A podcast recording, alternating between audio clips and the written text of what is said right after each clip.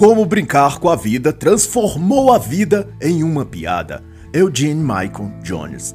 Esta é uma obra de análise literária em que não reproduzo aqui as opiniões ou pontos de vista do autor. Nem se trata de um audiobook, mas de comentários sobre o livro em questão, onde posso fazer ilações, comparações e exemplificações para com a cultura política do dia ou eventos atuais.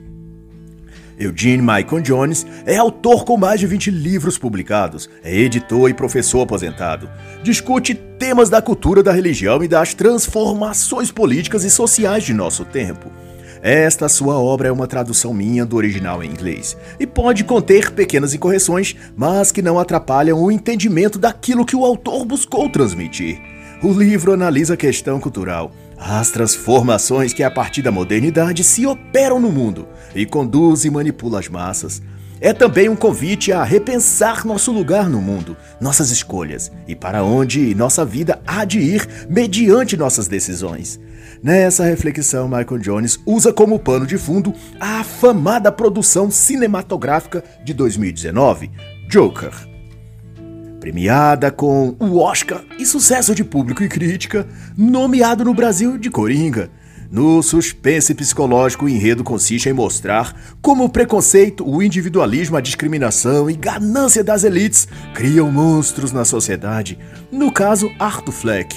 Ele foi tornado coringa devido à cultura social que a parte rica da sociedade, Gotham City, impôs às minorias tirando-lhes as oportunidades, explorando-as, adoecendo suas mentes e obrigando-as a viver como seres de segunda classe.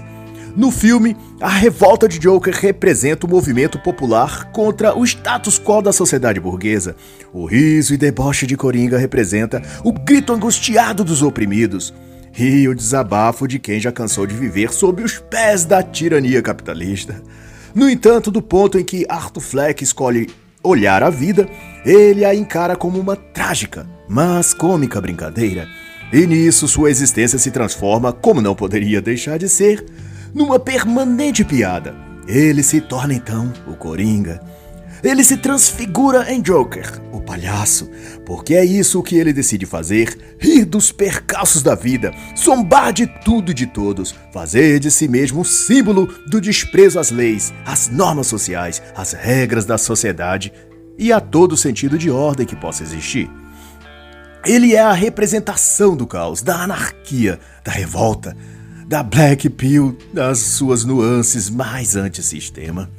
Mas a violência revolucionária da ótica do autor é apenas uma das subcamadas que subscrevem o personagem Joker na trama hollywoodiana de Todd Phillips. Todo o material psicológico anexado ao anti-vilão Coringa reconfigura os dramas psíquicos que muitos jovens de agora carregam dentro de si. Natal, pós-modernidade, todo adolescente encara a vida a partir de uma situação existencial em que se portam como antagonistas do modelo vigente de sociedade, porém sem querer abraçar necessariamente o lado ruim das coisas. Ele não quer ser o completo vilão da história, o típico vagabundo, marginal ou bandido, mas ao mesmo tempo ele não se vê na figura do completo bom moço, heróico, abnegado, voluntarioso, que ajuda a vovó a atravessar a rua, ou quem sobe na árvore para salvar o gatinho da vizinha.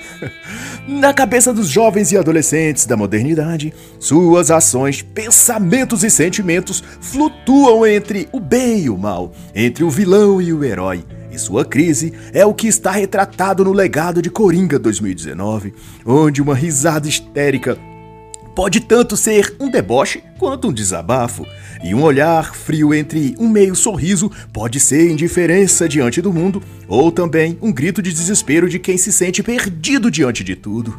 Mas na interpretação, Arthur Fleck era um contador de piadas, um palhaço ressentido que perdeu o dom de fazer as pessoas rirem.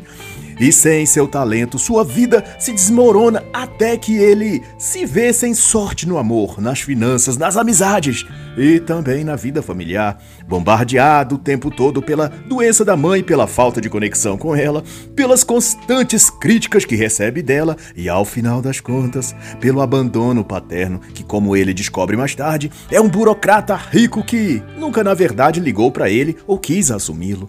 E esse é um panorama típico da vida e realidade interior que se passa na estrutura mental de muitos jovens e adolescentes modernos.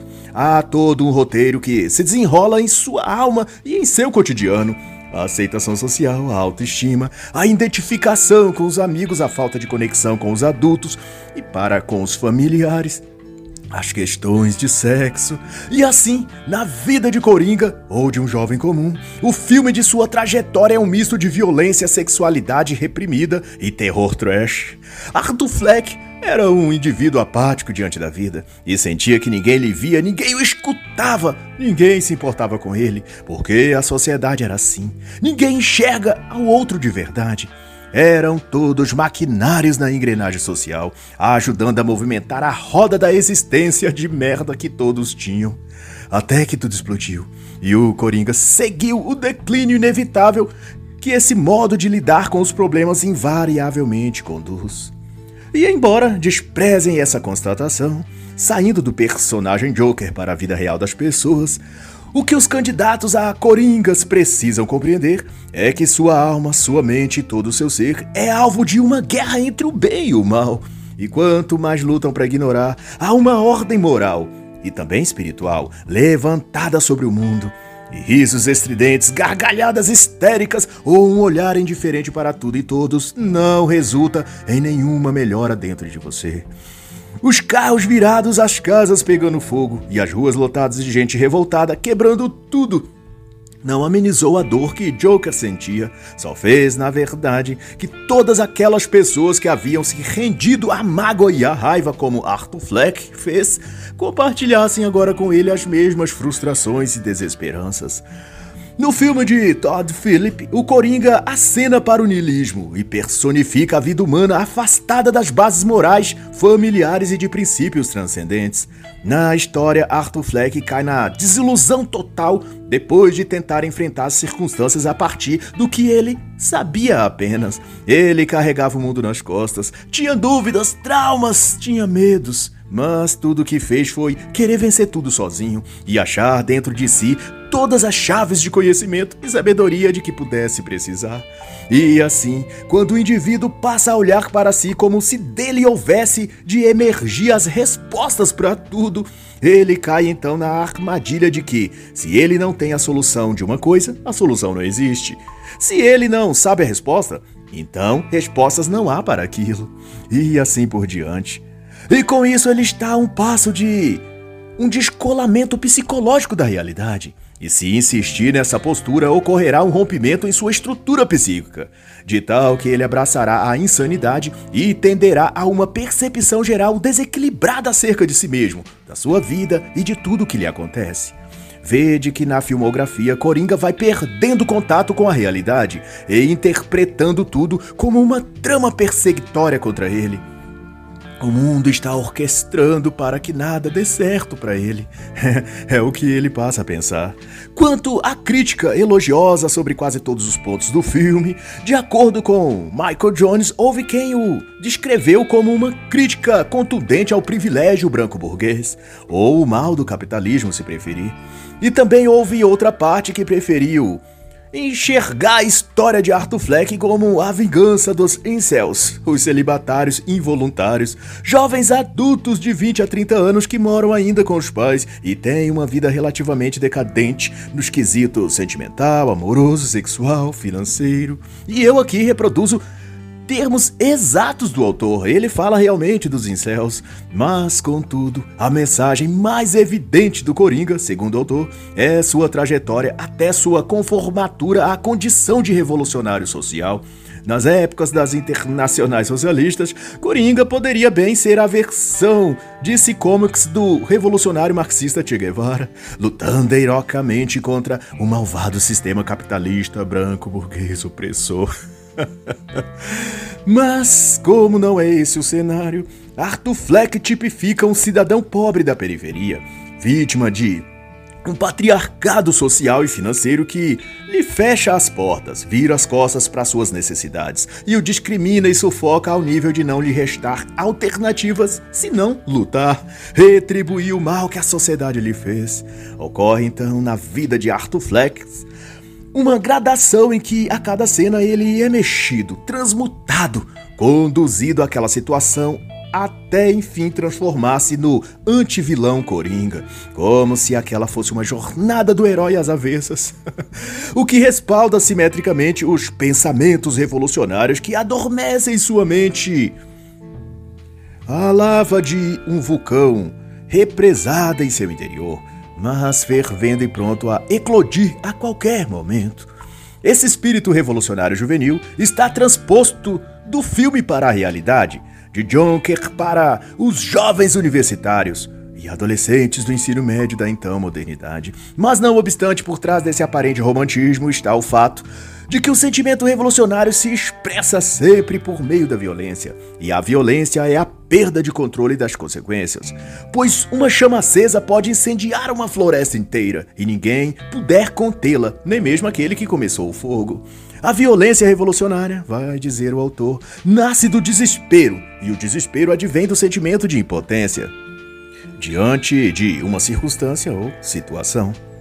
O fato de a violência aflorar na cena final do filme é análogo ao sentimento revolucionário que culmina na desordem e do caos é que quando se é doutrinado ou adestrado a ver o mundo de uma perspectiva de luta de classe, o pobre versus o rico, ou racial, o preto versus o branco, ou sexual, héteros versus gays, travestis, transgêneros, etc., a mentalidade do indivíduo é condicionada a um padrão de revolta e indignação que estará lá, sempre contido dentro dele, mas latente e quase ao ponto de ebulição uma fagulha e a erupção acontece.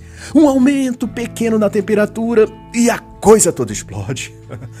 Ao incendiar Gotham City, os sectários da Bela Baderna, fazendo eu menção ao livro esquerdista Bela Baderna, Ferramentas para a Revolução, de Andrew Boy e David Mitchell, se depararam com uma revolta e indignação interior que foram alimentando ao olhar o mundo da ótica da vítima de que eram explorados, roubados por um capitalismo opressor, retratado na ficção por Thomas Wayne e sua classe política corrupta. Faltou a Arthur Fleck ser negro ou gay. Mas, não obstante, sua horda de desordeiros é compatível com a mentalidade juvenil de nossos tempos, a descrença e vazio existencial que conduz à perda do sentido na vida, a perda do sentido que leva ao desespero, o desespero que produz a revolta, a revolta que culmina na violência e a violência que nunca constrói nada, apenas destrói. Mas não obstante ocorre de os jovens, inspirados em Arthur Fleck, buscar levar a vida como se fosse uma comédia revolucionária. Zombam das dificuldades, riem nas situações difíceis, caminham no limite da insanidade e fazem parecer que estão de alguma forma espalhando bem pelo mundo. Pois quando apontam alguma injustiça política, algum evento de notório mal social, sentem como se tivessem descortinado a face real dos males da sociedade moderna. Mas, porém, sua luta, sua vida e sua história é uma farsa e ilusão que ele conta a si mesmo. Um papel que ele interpreta para esconder de si o patético ser que ele enxerga quando olha no espelho. Sua maquiagem de palhaço é a cobertura perfeita para uma pessoa que vive a fantasia de herói, de herói revolucionário, mas que não enxerga em nenhuma parte de si o sentido ou preenchimento de uma existência com propósito e significado. O que ele impõe a si mesmo é o ato circense que Arthur Fleck ensaiou na escadaria, a dança do massacre. Arthur Fleck já na mentalidade de Coringa, dançando triunfalmente e completamente em êxtase sádico após ter estrangulado sua mãe e assassinado cruelmente um ex-colega. E a mensagem é clara: a sociedade que o maltratou e o feriu na alma agora está em pânico e desnorteada. Ela foi transgredida, atingida naquilo que tinha de mais sagrado. A sua sensação de ser inatingível, de ter o controle de tudo, de ser imponente. Quando Coringa fere o orgulho da cidade arrogante de Gotham, ele dança para zombar dos políticos, da polícia, da elite burocrata rica. Ele dança na escada, e escada fala de ascensão, de subida, da elevação de grau, e a transformação de Arthur em Joker é representativo da transmutação de uma geração de jovens em palhaços da nova ordem mundial. Isto é, criaturas estriônicas afetadas emocionalmente, fazendo sarcasmo e caçoando de tudo enquanto permeiam o caos por onde quer que passem. Joker é a face moderna dos adolescentes tardios, Aqueles que já passaram da idade de se tornarem independentes, mas que ainda conservam dentro de si a mentalidade de um garoto na puberdade, agem como adolescentes que os pais precisam sustentar, não se desenvolvem profissionalmente, não adquirem postura, linguagem ou objetivos de gente adulta, flertam com a transgressão social e possuem a variação de humor similar de um bebê de 5 meses de idade. Riem choram, tomam leite, riem e choram de novo e em seguida dormem, para quando acordar fazerem tudo isso novamente. E tudo no intervalo de minutos. E Jones relaciona isso a uma energia ansiosa que eles vão desenvolvendo e guardando dentro de si até que vem à tona em forma de uma histeria nervosa, um ataque de pânico, uma crise depressiva, um mergulho nas drogas ou uma explosão de violência. Como no caso do Coringa, que alternava entre risos nervosos, danças esquisitas, sarcasmo doentio, gargalhadas fora de hora e arroubos de violência. E tudo isso acaba sendo contido até o limite, ocultado por um comportamento tímido e retraído que a mãe ou o pai acha que é só timidez da adolescência. Uma fase de esquisitice que passará assim que o adolescente se entumar mais com a turma da escola, como quando fazer mais amigos ou começar a sair com a galera. Todavia, a trajetória de Joker convida a refletir que nem sempre é assim. Por vezes, Aquele jovem reprimido, contido e absorvido em jogos online, chats de bate-papo na internet e um isolamento emocional do restante da família, está sendo afetado pelo que ouviu dos professores na escola ou nos grupos de conversa nas redes sociais. E ele absorveu essa mentalidade de que ele é vítima da sociedade, de que alguém rico e ganancioso roubou para que ele não tivesse chances de dar certo na vida. Talvez ele esteja na raid da Red Pill, se sentindo atacado por um mundo misândrico e pela hipergamia das mulheres. Mas essa última parte é uma atualização minha sobre o quadro em que se encontra a nossa decadente situação moderna. O autor não vai tão longe, ele comenta apenas até a vitimização social na relação de classes, ricos e pobres, etc. Mas de todo modo, sentindo-se vítima e refém de uma estrutura de poder da qual não vê como sair, aquele jovem trancado no quarto cultivando mágoas e rancor é o candidato perfeito a se tornar um Joker dos nossos tempos, um coringa social, descarregando suas frustrações e ansiedade sobre tudo e todos. Mas, mesmo sem a parte extrema da violência, o Joker do filme um retrato e aviso à juventude atual do modo errado de lidar com a ansiedade, o estresse e a insegurança. Ao tratar suas angústias com humor sádico e autocomiseração, o Coringa passou de vítima para algoz de si mesmo como vítima, ele sentia os golpes que a vida lhe dava, se ressentia e se encolhia no mundo de sofrimento interior. Como algoz, ele é quem comete a violência contra si mesmo.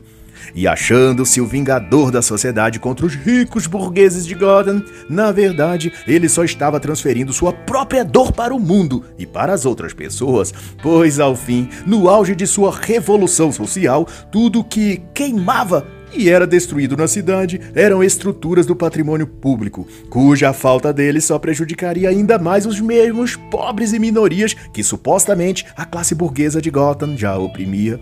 Os ricos, por assim dizer, estavam em plena segurança em meio àquela desordem toda. Tinham seguranças particulares, seus imóveis, carros e bens estavam cobertos pelo seguro, suas casas em que moravam estavam afastadas do centro, cercadas de verde e vigiadas por câmeras e homens armados. Tudo que Coringa estava a fazer era causar mais dolo a quem já muito sofria, como ele mesmo sofreu a vida inteira. Quantos Arthur Fleck havia na cidade? Quantos que, como ele, tinham uma vida de merda?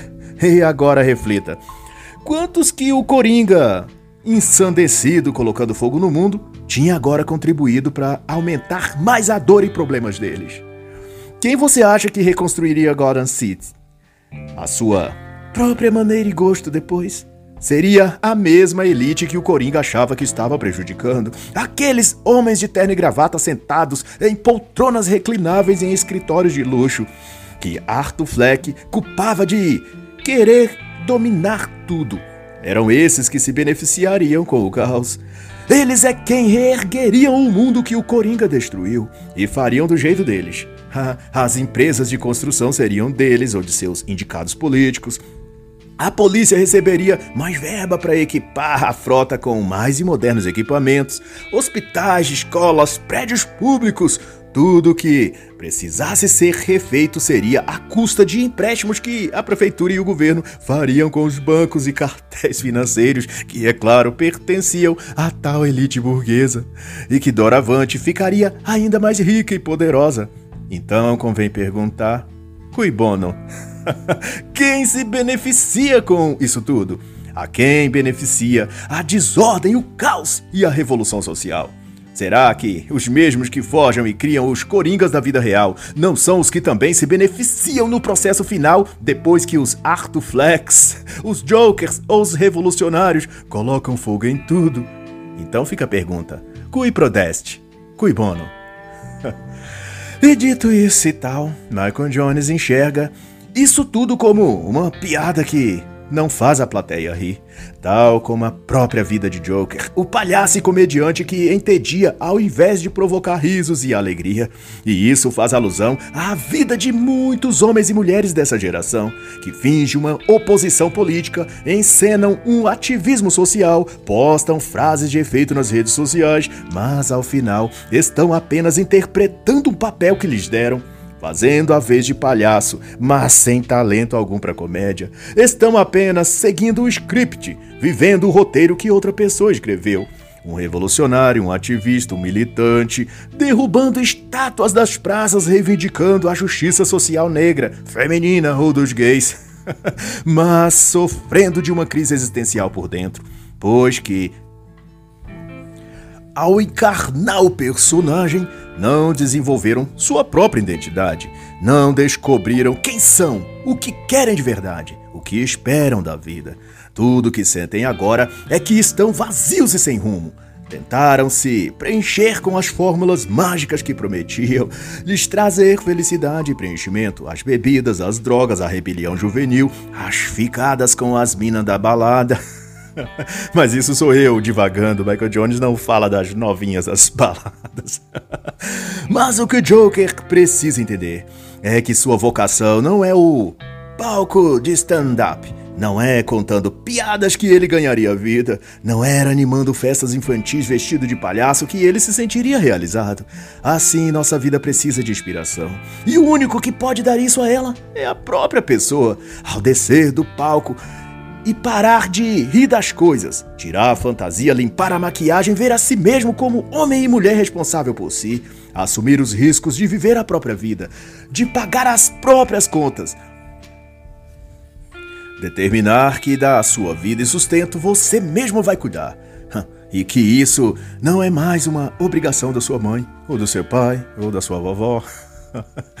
Você é o piloto da sua nave, é o comandante do seu navio, e o rumo certo começa a ser achado quando você para de contar piadas e de levar a vida como se fosse uma brincadeira. Exorcize o Joker que vive em você. E no plano mais geral, Michael Jones observa que a ideia de subversão cultural predomina nos espaços da opinião pública, e o jovem hoje está sempre à beira de uma overdose de informações que, em sua quase totalidade, o empurram para uma autossabotagem, sem sequer que esse jovem perceba. Pois os modelos culturais que ele tem disponível na televisão, nas redes sociais e na escola, no caso de seus professores, seus amigos, os programas que ele assiste na TV e Netflix e, sobretudo, os influencers digitais que ele segue na internet, todos apontam para a mesma direção, indicando e aconselhando a um tipo e nível de ideias, opiniões e de posturas na vida que o conduz diretamente para o fracasso. Só que isso vem em forma de padrões de sucesso, de métodos fáceis e rápidos de ganhar dinheiro, ou embalado numa imagem de altas festas e curtições repletas de gente bonita, liberal e feliz. Só que, ao investir seu tempo e energia nessas miragens da vida moderna, o jovem percebe, depois de estar afundado na lama, que tudo não passa de uma paisagem fictícia, um pote de ouro no fim do arco-íris, que ele não tem como pegar porque não existe. Era só uma mitologia de terceira categoria que capturou seus melhores anos de vida e não lhe deu nada. Talvez apenas uns filhos sem pai para criar, um subemprego como assador de hambúrgueres no McDonald's, o abdômen avantajado de tanta cerveja e dentes amarelados de cigarro. Enfim, o tal caminho do sucesso não existia, porque estava fundamentado nos exemplos errados de seres humanos trazendo para o Brasil, para contextualizar, Anitta, Felipe Neto, a turminha do MBL. Todo mundo posando de jovem dinâmico que atingira o topo da realização financeira, ou sentimental, ou profissional, ou o que for, mas escondido sob uma máscara de palhaço, contavam a piada mais sem graça do mundo de que é possível enriquecer sem trabalho árduo e anos de empenho e dedicação, e também de que dá para conciliar uma vida de festas, bebidas e baladas com trabalho, estudo, família e profissão. e que hoje, pela internet, a pessoa ganha milhões fácil e ainda sobra tempo para curtir os embalos do sábado à noite.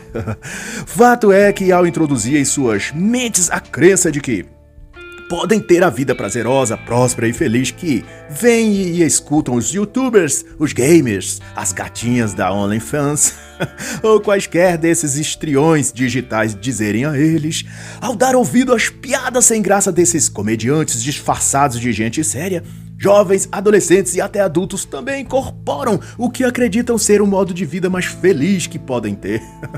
e batalham então para ser ou para ter o modelo de negócios que esses influencers juram que deu certo para eles. Como se alguém que achou um mapa do tesouro daria as coordenadas de onde localizar a ilha do tesouro. ha ha ha, é uma piada ou não é? Mas assim, coisa e tal. Uma massa de gente jovem, dinâmica e deslumbrada vão caindo na lábia daqueles que, na verdade, ficaram ricos não com alguma dessas peripécias digitais que vendem aos tolos, mas com o lucrativo mercado de vender ilusões para o povo. O mercado de vendedor de sonhos está em alta. e é com essas diretrizes que contam os famosos da TV e da internet, canalizam o espírito público de acreditar naqueles que aparecem na TV ou mídias e que ganham projeção ou fama. A vida toda a publicidade investiu nessa tática de usar a imagem pública de um ator ou artista para ganhar a confiança do público e vender a elas os produtos que queriam.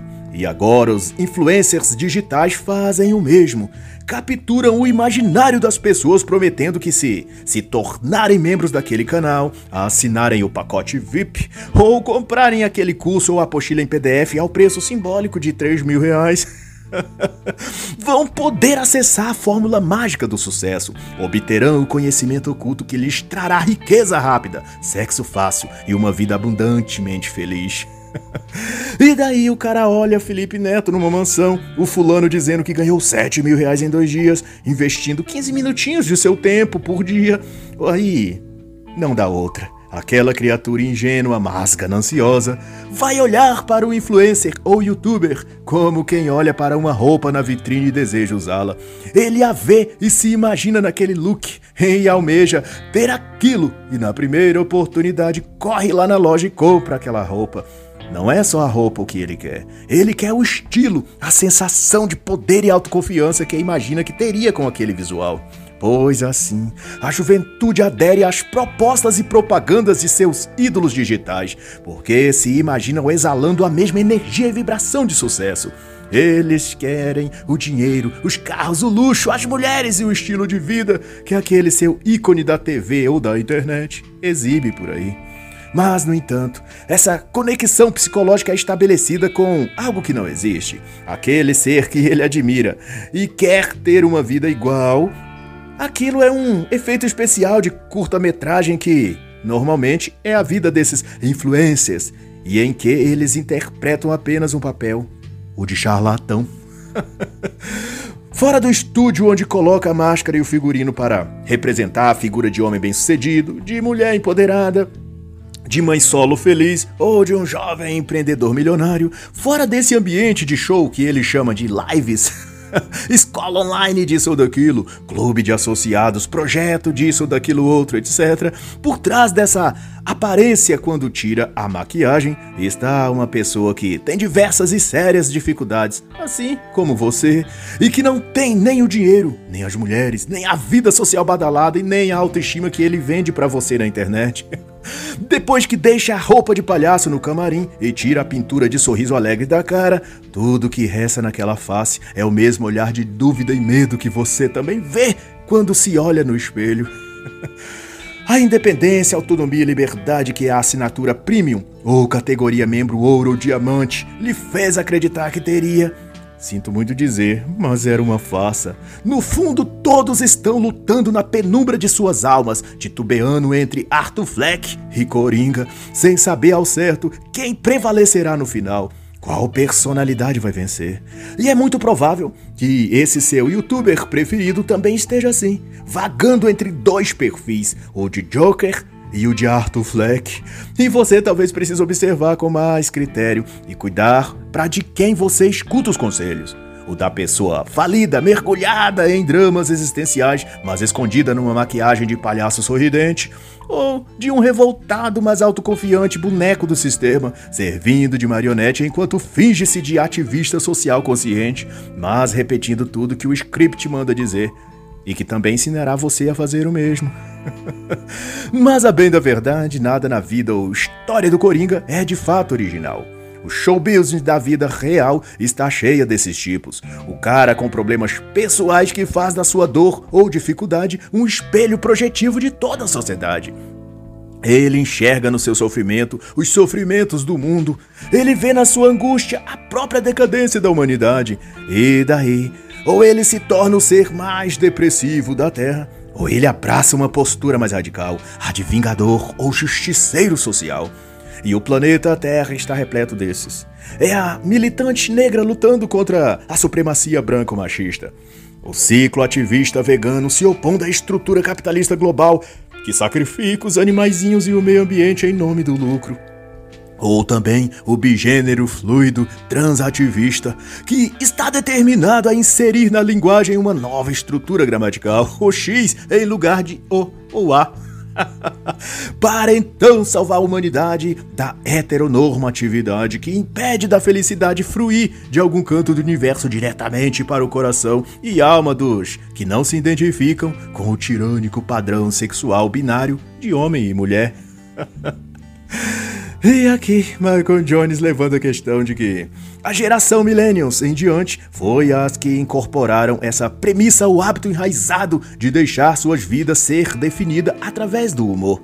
Mas não, porém, do humor de achar graça ou divertir-se, mas no sentido e aspecto de não levar a vida com o interesse e seriedade que ela requer. Para esses jovens em questão, tudo é posto a partir de uma brincadeira. As conversas sérias dos adultos eles interagem com sarcasmo, risinhos ou desinteresse arrogante, como se já soubessem tudo e melhor que todos os adultos, especialmente seus pais. Se estão na escola, falar dos peguetes, esse é também um termo meu, é mais importante para o futuro do que aprender matemática ou biologia.